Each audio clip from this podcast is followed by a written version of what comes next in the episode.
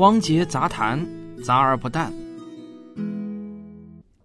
前两天呢，我发了期节目，就是讲台湾本轮疫情的，不仅是音频节目啊，其实也是发了微信公号文章的。而微信公号文章的阅读量呢，我毛估估呢也至少有五十万加了，所以呢也引发了一些不小的争议。那有一些热心网友呢，给我的文章中呢指出了一些瑕疵。经过认真的阅读之后呢，我觉得呢原文确实是存在几处瑕疵的，呃，需要做一些更正。但是呢，我发现啊，还是有大量的指证呢，也是源于大多数人对病死率这个概念的不清晰，以及呢对上海数据的误读导致的误指证。所以啊，今天呢，我首先是做一些更正，然后呢，我还需要做一些进一步的科普，就是来给大家谈一谈什么是病死率。我要把病死率这个概念呢给大家谈透。你别小看这个概念啊，其实比较这个复杂的。我觉得啊，理不辩不明，只要呢是就事论事。呃，就数据论数据的理性辩论，那我觉得对辩论双方都是有益的，包括对所有的围观的人呢，也都是有益的。但那些喜欢对人不对事，以及呢动不动就诉诸动机、诉诸屁股，呃，喜欢给人乱扣帽子的啊，那我只能对他们表示遗憾。我相信啊，这个世界上呢，并不是谁的嗓门大，谁更会使用讽刺挖苦的言辞去攻击别人，谁就能获得更大的支持，对吧？而我呢，更愿意相信。温和但扎实的力量。首先呢，我先对我原来那期节目的几处地方做一个更正啊。第一处更正呢是关于总的一个结论的，呃，现在我要把它修订为：台湾本轮疫情最少呢已经导致一百七十多万人感染奥密克戎，最多呢可能达到八百万人，累计病亡九百三十一人，感染病死率 IFR 介于百分之零点零一二到百分之零点零五四之间。因为是对上文的更正啊，所以我这个统计的周期的区间啊，并没有做改变，所以还是四月六号到五月二十七号之间的。所以这些数据呢，你听到离今天来看呢，可能是有一些成就了，但我这是对上文的更正啊，所以请大家要记住。好，第二处修订呢，我直接不念原文了，我直接念结果，就是我们可以看到啊，在这一轮疫情中，可以说几乎百分之百的感染者都是轻症或者无症状感染者。病死率呢，比世界普遍认为的流感的病死率百分之零点一还要低不少。不过呢，台湾的重症死亡率却很高。好，第三处改动呢，是本轮疫情截止到五月二十七号，可能已经导致台湾总人口的约百分之三十四感染了新冠病毒。我原文呢没有加“可能”两个字，这里要加上“可能”两个字。第四处改动呢？啊，是我里面有一句话，上海的感染病死率约为台湾的七点八倍。现在我要把它修正为上海的感染病死率约为台湾的一点七到七点八倍，是介于之间的一个数字啊。因为我们现在还没有办法做最后的一个总结。好，接下去呢，我要对一些质疑做一些回应啊。那么做回应和解释呢，其实也是给大家做科普。那一个最常见的、最多的一个质疑呢，就是。呃，说你在比较台湾的病死率和上海的病死率的时候呢，台湾病死率的分母是用模型预估的八百万这个数字，而上海呢则用官方公布的数字，这两个数字呢显然是统计标准不一，不能放在一起比啊，还说我是非蠢即坏，对吧？那我的回答是这样啊，尽管这么比较确实呢是不完美的，但是在现有条件下，这已经是最有可比性的算法了，我们找不到比这更有可比性的数据和算法。那要解释这一点呢，我就需要把病死率这个概念啊给你讲个透。这个听上去很简单的概念，其实呢并不那么简单。在世卫组织的官网上有一篇专门介绍如何计算新冠病死率的科学短文，标题呢就叫做《新冠病毒死亡率的估测》。这篇文章呢就详细介绍了在估测新冠病毒造成的病死率的时候，我们应该如何选取数据，如何计算比较，以及不同计算方法下的病死率有什么优缺点等等。这篇文章呢还是比较长的，讲的特别的细致啊。我强烈建议您，如果有时间的话呢，可以阅读一下全文。那这里呢，我给大家拎出重点来讲。那这篇文章的网址呢，我附在本期文稿中啊，大家自己可以有兴趣的话，自己复制到浏览器中就可以看了。病死率有两个不同的概念，一个叫做感染病死率，英文缩写呢叫 IFR，还有一个呢叫确诊病死率，这个呢也被称作病例病死率，它的英文缩写呢是 CFR。这两个概念呢，区别还是很大的。一个地区某种病毒真正的严重程度啊，是可以用感染病死率 IFR 来描述的。它的计算方法呢是这样，就是感染病死率等于病死人数除以总的感染人数。可能有人一听到这个公式啊，觉得这不是天经地义吗？如果不这么算，还怎么算呢？但是大家千万别忘了，在世界上的绝大多数地区，咱们中国大陆地区除外啊，总感染人数呢是无法准确知道的。只有实行了动态清零政策的地方，才有可能通过全民核酸筛查出每一个感染者。而世界上的其他地方，据我所知啊，除了中国，其他所有的地方都是不做，或者呢，他们没有能力做全民核酸筛查的。所以呢，他们那些地方呢，都是不可能准确知道到底有多少人感染了新冠病毒。但是呢，这不妨碍我们建立这样一个概念啊，就是在考虑自我风险大小的时候，总的感染病死率 IFR 才是最有参考价值的数字。它直接反映了如果我们自己不幸中招后的死亡风险，它也是能够真正反映某种传染病对生命威胁严重程度的指标。但是这个感染病死率虽然很有用，但是呢，却很难拿到准确的数字。所以呢，退而求其次啊，我们可以计算出确诊病死率。它的计算方法呢，就是确诊病死率 CFR 等于病死人数除以总的确诊人数。那每个国家或者地区都会有官方发布的确诊人数，这个呢也叫病例人数啊。比如国家卫健委公布的2022年3月1号到2022年5月29号期间，上海的确诊人数呢是5万7986个。你没有听错啊，不是什么六十几万啊，是5万7986个。啊，因为上海无症状感染者是不算确诊的，而台湾省的疫情指挥中心公布的二零二二年四月六号到二零二二年五月二十九号期间的确诊人数是多少呢？是一百八十六万七千零四十七个。这里要特别请大家注意，上海的确诊和台湾的确诊啊，它根本就不是一个含义。此确诊非彼确诊，上海的无症状感染者它不算确诊的，或者说呢都不算病例，用英文说呢就是 case，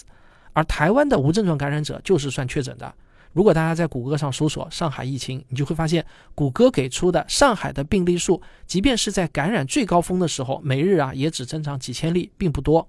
但是，假如我们按照 CFR，也就是确诊病死率的定义来计算上海和台湾本轮疫情的确诊病死率的话，我们可以得到这样的数字。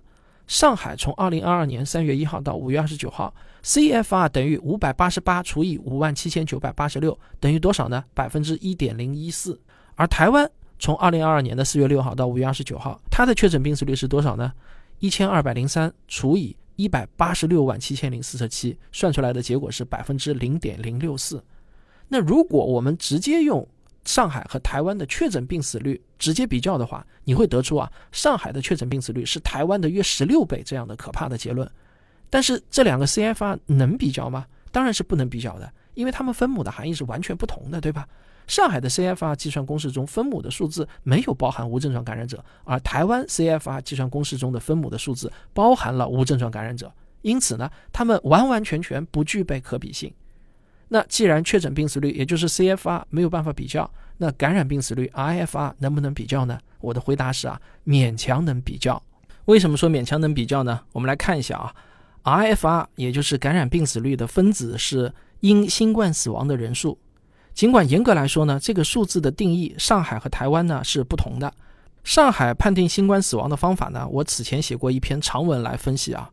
如果大家有兴趣的话，也可以到我的微信公号中去找这篇文章，就是《上海如何判定因新冠死亡》这篇文章。而台湾的定义呢，可以粗糙的理解为新冠感染者在治疗期间死亡。上海的死亡定义呢，是比台湾要更为严格的。那两者的定义虽然不同，但我认为呢，差别还不至于大到完全无法比较。那我们再来看一下 IFR 的分母是什么？是所有新冠病毒感染者。要计算上海的 RFR 分母呢，是很好拿到的，因为上海实行的是全民核酸筛查。毫不夸张的说啊，每个上海人在这两个月都做过几十次的核酸和抗原。那在动态清零的这个政策下啊，上海公布的感染者的总数呢，就是本轮疫情的总感染人数。当然可能会有一些误差，但这个误差呢，绝对是可以小到忽略不计的啊。能够逃脱这个检测不被上报出来、不被找出来，这个是挺难以想象的啊。但我相信一定会有，但是肯定很少很少。但是要计算台湾的 IFR，也就感染病死率的话呢，这个分母就比较麻烦了。因为台湾呢不进行全民核酸，每日的核酸检测能力呢也是很有限的，所以台湾官方公布的感染总数，那必定是小于真实感染者的有限数字。奥米克戎的一个最大的特点呢，就是无症状感染者的比例很高。可以高达百分之三十到百分之四十。那这些人呢，虽然被感染了，但自己呢是基本无感的，他们大概率啊不会去做核酸，也不会去做抗原。所以呢，想要弄清楚台湾的分母，也就是总的感染人数到底是多少，目前唯一的办法就只能靠数学模型来估测。这里我还要补充说明一点啊，就是刚才我说的无症状感染者啊。指的是无类流感症状的感染者，就是连咳嗽、发烧啊、流鼻涕这种症状也没有的。而上海公布的无症状感染者呢，指的是无肺炎症状的感染者。那这两者的概念呢是很不相同的。因此呢，我们会看到上海的无症状感染者的比例啊，会高达百分之九十以上。关于这个话题呢，我之前也写过比较长的文章，大家有兴趣也可以到微信公号中去找啊，就是关于上海无症状感染者到底是怎么回事儿的。呃，一篇文章啊，有两篇文章都提到了。我上篇文章发表后呢，就有一位来自台湾的这个读者给我的微信公号留言。那么我们可以从他的留言中呢，大致可以知道，就是台湾啊，现在核酸检测的情况是怎样的。我给大家念一下他的留言啊。他说：“我生活在台湾。他说啊，现在台湾与病毒共存以后呢，他身边的很多朋友都感染了，在家休息三到四天呢，也都基本恢复了。”他说：“我本人呢，有一段时间嗓子感觉有点不舒服，我估计呢可能是被感染过了。不过我没有去测核酸，因为没有太大的身体不适，也就没有测试的必要性了。补充一个信息给你：台湾实际感染人数肯定是要远远高于官方数据的。主要原因呢有两个方面：一，很多人没有症状就不会选择去自测，或者呢去医院测试，因为一旦被测试出了阳性，你可能呢就需要在家自己隔离了。不自主隔离的话呢，就会违反防疫法律。”所以呢，只要你不测试，你在法理上就是阴性的。所以很多人呢会选择主动不去测试，因为不想影响自己的工作和生活。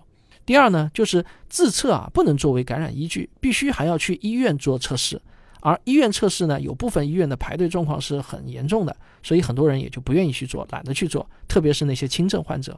还有一点就是啊，我们并不是二十四小时都有人喊你做核酸的，都是只能在上班的时间去做，下了班就没得做了。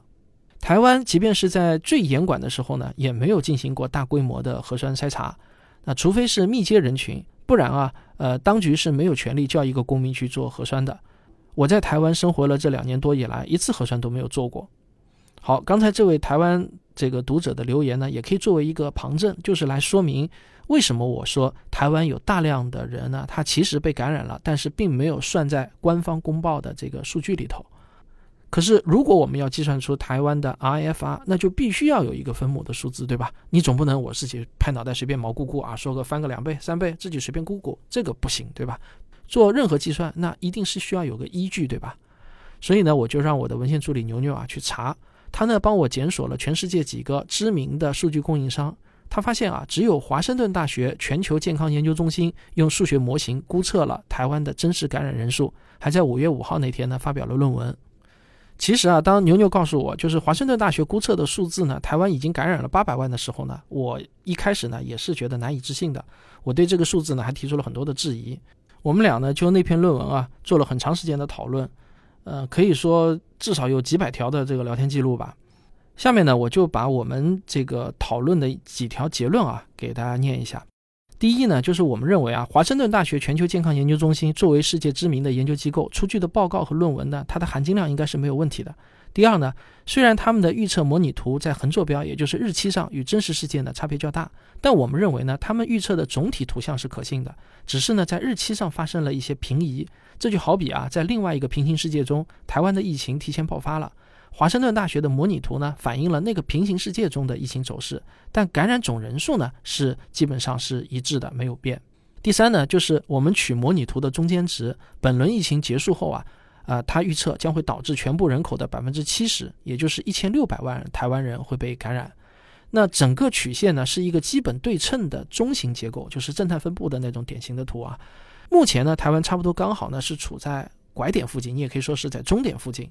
那么这样子一来呢，在终点一分为二，就可以得知目前的总感染人数呢，大约是八百万。所以八百万这个数字呢，大概就是这样出来的。或许这个数字啊，与很多人的直觉差异挺大的。我一开始也是怀疑的，真实感染人数真的能达到确诊人数的四点七倍这么多吗？那实际上呢，我们在考察了其他国家的数据和奥密克戎的无症状感染者的比例啊，以及奥密克戎的 R 零值之后呢，我们认为这个数字呢，尽管有点反直觉，但是呢，很有可能它真的就是合理的。只能说啊，奥密克戎的传播能力啊，实在是太强大了。那还有一个更重要的原因就是啊，我做科普呢有一个基本的原则，就是重要的数据必须要有信源。用我们科学声音的行话来说呢，就是基于现有的最佳证据来写作。目前八百万这个数字呢，是我能找到的现有的最佳证据，也是唯一一个我能够提供可靠信源的数字。如果我不用这个数字，只要别人随便问我一句啊，你这个数字从哪里来的？你从哪里看来的？谁说的？那我就哑口无言了，对吧？但是八百万这个数字呢，我至少能告诉你我是怎么得出来的啊，我也是有一手信源的。当然，它准不准确、可不可靠，那是另外一回事儿。但是我们作为科普来说呢，我们只能是基于现有的最佳证据来写作。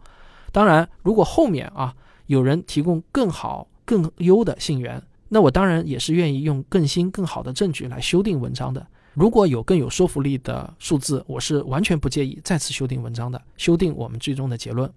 但是大家不妨想一想啊，这个八百万，哪怕是降低到四百万，就是降低到一半，其实呢，这个感染病死率啊，也只不过是升高一倍，也就是说，从现在的百分之零点零一二。到百分之零点零二四而已，也是很低的啊。所以你看上去好像从八百万到四百万相差了那么多，但是反映到感染病死率上来看呢，其实你会发现相差的并不大。在社会上呢，还有一种最普遍的错误，就是拿 RFR 就感染病死率和 CFR 就是确诊病死率去比较。那这个呢，其实是最不可取的一种比较方式，是不具备可比性的。那我想呢，这个原因，如果你听明白了我前面说的这么一大段啊，啰里啰嗦的，我想你一定已经可以明白了。那还有人质疑我说啊，这个你模型估计的是八百万的感染者啊，官方公布的是一百七十多万，那这里面有六百多万的差值，那这些人里面难道就没有死亡了吗？你的分子为什么不加上估测的那些死亡的黑数呢？那我的回答是这样，按照世界卫生组织给出的 IFR 定义的计算方法，那确实呢是不用考虑的。为什么呢？因为误差很小，可以忽略不计。因为有四个原因啊。第一，就是这六百多万人中，绝大多数啊都是无症状感染者，他们连那些流感的症状，连咳嗽、打喷嚏都没有，他们很可能连自己都不知道自己感染了新冠，所以呢，死于新冠的可能性呢是为零的。啊，当然他们也可能会死，就是死于车祸或者突发什么心梗啊、脑脑梗啊之类的。但是呢，这本身呢就不应该算到新冠死亡的风险评估当中，对吧？第二个原因啊，就是还有很多人啊，是因为症状轻微，因为各种原因啊，他懒得去做检测，或者呢，因为台湾的检测能力有限，想检测他也懒得去排队。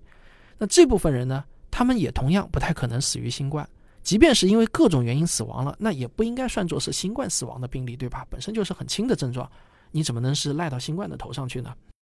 第三呢，就是剩下的一些那些人啊，可能会从无症状转为中症的患者。但是在正常情况下，症状一旦变成了中症，有症状了，那么这些患者呢，合情合理的话，他们是会去就医的。在新冠大流行期间，对就医的这些患者啊，都会进行核酸检测的。所以这部分人如果再不幸转为重症再死亡的话，是不会遗漏的。第四个原因呢，就是只有一种可能性啊，会成为所谓的黑数，统计不到的因新冠死亡的人数，就是在家独居的那些孤寡老人，如果感染病毒后很快死亡。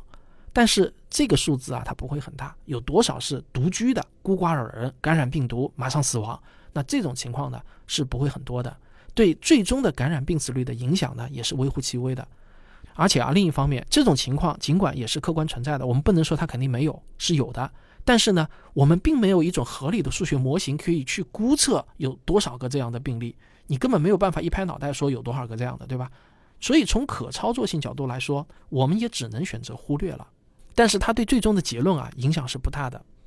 好，然后还有人质疑说啊，呃，就是台湾啊的病例感染与病例死亡呢，它会有一个滞后期啊，用台湾的术语来说呢，就叫校正回归期。那这就导致呢，算出来的病死率是不准确的，是滞后的。那我的回答是这样啊，确实会有一些影响，但是这个影响啊没有你想象的那么大，它是非常微小的。为什么呢？因为我抽样查阅了一百多个病例的死亡档案。我发现台湾这次疫情的特点呢，是从确诊到死亡速度极快，有大量的人甚至短到零天确诊后零天就死亡了，有差不多一半是在三天内死亡的，剩下的绝大多数也都是在一周内死亡的，只有极少数的病例会超过一周后死亡。所以呢，数据滞后问题对于最终的病死率的影响啊并不大。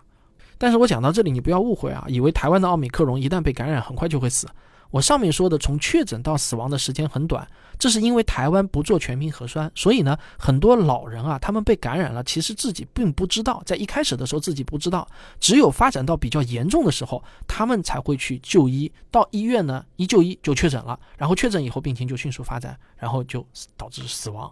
所以，我们不要把我们在大陆的生活经验带入到台湾的生活场景中。我们两边的社会环境呢，还是有很多的不同的。我们这边呢，一天到晚筛查的，对吧？所以一感染马上就会被查出来，他肯定会拖一段时间，因为病情的发展是有一段时间的嘛。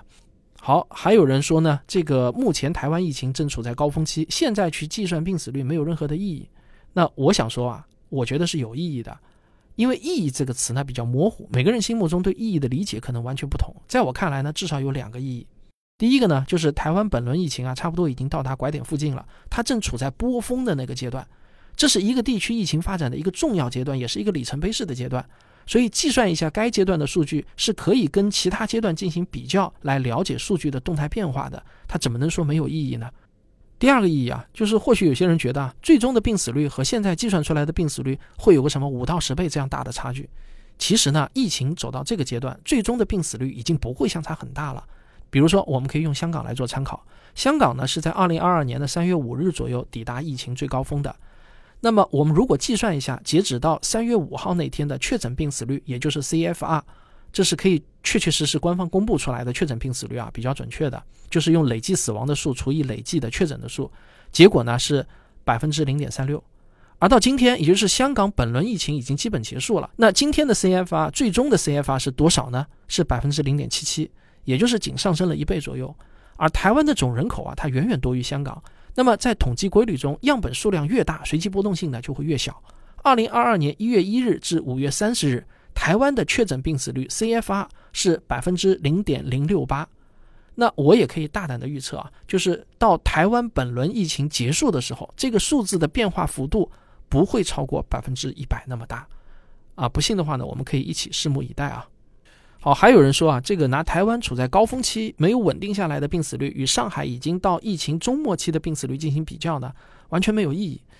那我想回答说呢，质疑的是有一定道理的，就是拿现在台湾的感染病死率和上海的感染病死率比较是有点儿早，但是呢，也并非完全没有意义，因为即便是考虑到很多人都提到的诸如数据滞后啊、统计不完全啊、还什么校正回归啊等等，可以增加台湾本轮疫情病死率的因素，但因为啊这个分母数字的巨大啊，上千万啊，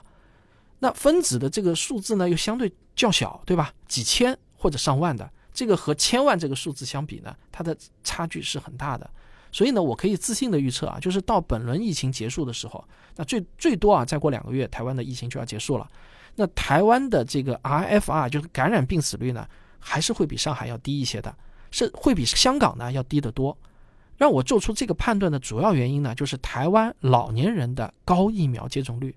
他们六十岁以上的老年人的疫苗接种率是比上海和香港。要高的多得多的，所以这也是我一再强调的，就是接种疫苗的重要性，保护老人的重要性，尤其是要想尽办法劝说你周围的老人去接种疫苗，因为他们接不接种疫苗，直接决定了新冠的感染病死率，非常非常之关键。但是呢，我也可以预计到啊，等到台湾本轮疫情结束的时候，我们统计出来了最后的 IFR，确实呢还是比较低的。但这时候呢，又会有一堆人会跳出来说，台湾的数据肯定造假，要等到明年算超额死亡数才知道，好像啊这个超额死亡数真的就这么厉害，真的就那么准确是万能的一样。实际上啊，真正做超额死亡研究的学者都知道，用超额死亡法估计出来的数据呢，恰恰是很模糊的，根本你没有你想象的那么准确。他们给出的呢，往往都是一个很大的一个范围。我之前呢，曾经想做一期专门讲超额死亡的这个节目，读了不少的论文啊，但是后来因为种种原因，那期节目我没有做，没有来得及做。但是我想跟大家说啊，就是影响一个地区人口死亡的因素啊，实在是太多太多了。一个最大的影响因素呢，就是人口的自然负增长率。很多人呢，默认总觉得去年死多少，今年就应该死多少，这其实是一个很大的误区啊。比如说，台湾二零二一年的总人口呢，比二零二零年啊，它自然减少了十八万五千九百二十二人，而台湾二零二一年死于新冠的人数呢是八百四十三个人，是可以忽略不计的，就是占这个自然死亡的人数里头忽略不计的。那如果我们按超额死亡去想，二零二一年台湾的新冠死了多少，你根本没有办法统计，因为自然死亡就死了十八万多啊，平均每天都要多减少五百零九点四人。换句话说呢，就是哪怕没有新冠，台湾二零二一年也要比二零二零年减少了近二十万人。那么我们就想问，二零二二年又会比二零二一年自然减少多少人呢？就是这个自然负增长率到底是多少？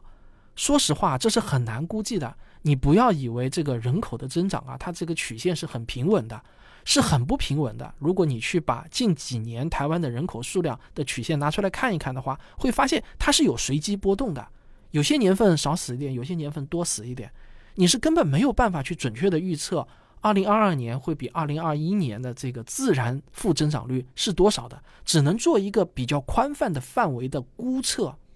而新冠病死数，它只占自然死亡中的很小的一个比例，所以啊，自然死亡率微小的变化，一点小小的波动，就会极大的影响对新冠超额死亡的估计值的。另外呢，在新冠大流行期间，虽然呢会导致死于新冠的人数增加，但是呢却会导致死于其他传染病的人数减少，甚至呢对交通事故中死亡的人数也有较大的影响。所以呢，有些国家用超额死亡去估算新冠的死亡的人数，会得出是负数这样子的一个结论。比如说日本，二零二一年的超额死亡比二零二零年就是一个负数。那你说日本新冠没有死人吗？啊，当然不是啊，他们也死了好几万人呢。但是实际上，二零二一年的日本比二零二零年还少死了人，超额死亡是负数。所以我就是想告诉大家啊。用超额死亡去估计新冠实际死亡人数，其实呢是相当不准确的，并不是很多人以为的那样，只有超额死亡才是最准确的。错了，超额死亡能够给出的往往是一个很宽泛的极小和极大值。如果你多看一些这个领域的论文，就会打破对超额死亡估算的迷思了。还有一些比较奇葩的留言啊，我也给大家想说一下。我看到有很多人说啊，等过段时间病死率变化了，你就被打脸了，云云什么还要让我把自己拉出来的屎吃掉了啥的，我就觉得很奇怪啊。就是难道过段时间我现在给出的截止到现在的事实就会改变了吗？比如说我写日记说我今天称了一下体重是六十五公斤，过了几个月呢我变成七十公斤了，那我今天写的日记就会被打脸吗？这什么奇怪的逻辑啊！我摆出的所有的事实和数据都是有限定条件的。我上篇文章中的限定条件是二零二二年的四月六号到二零二二年的五月二十七号之间发生的事情，不论未来怎么变，都不会改变已经发生过的事实。未来总的病死率变化了，那我就再写新的文章介绍新的病死率是就可以了。那我是一直会根据最新的事实来修正自己的观点，难道你不是这样吗？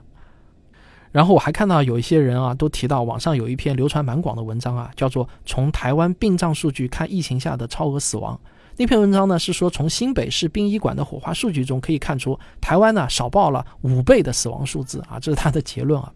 然后我看了一下那篇文章，说实话呢，我觉得那篇文章的质量是非常低的，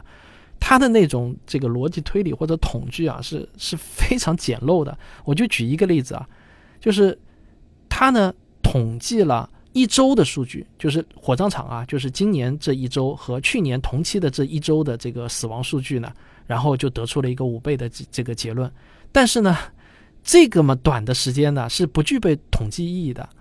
我呢也去统计了一下，但是我统计了多少时间呢？我统计了一个月的数据。我给大家看一下结论啊，就是从二零二一年五月一号到五月二十九号，新北市的殡葬场呢一共火化了一千五百六十四个人，而二零二二年的同期呢。火化了三千二百四十一个人，也就是说，二零二二年今年是二零二一年去年的两倍，并不是五倍。就是你统计一周是五倍，但是你拉长到一个月就变成了两倍了。你拉长到两个月、三个月可能就更少了。只是说我时间问题，因为它要一个一个去查出来，它不是那么简单说选一个时间范围就能帮你自动统计好，不是的，需要你每去把每天的数据摘出来，然后自己放 Excel 表格去统计的，很麻烦。所以呢，为了节省时间，我们就统计了三十天。但是你要知道，台湾的人口本身就是有负增长的，对吧？所以考虑到台湾的负增长率，再加上台湾确确实实发生新冠了，每天都有一百多人死亡，对吧？那殡仪馆火化的数据它本身就是要在增加的。所以呢，我们得出的结论是啊，就是新北市殡仪馆的数据啊，反而恰恰证明了台湾官方发布的死亡数据呢，基本是在合理范围内的。好了，这期节目已经说的够多的了啊，我们就随便闲聊到这里，那就这样，好吧。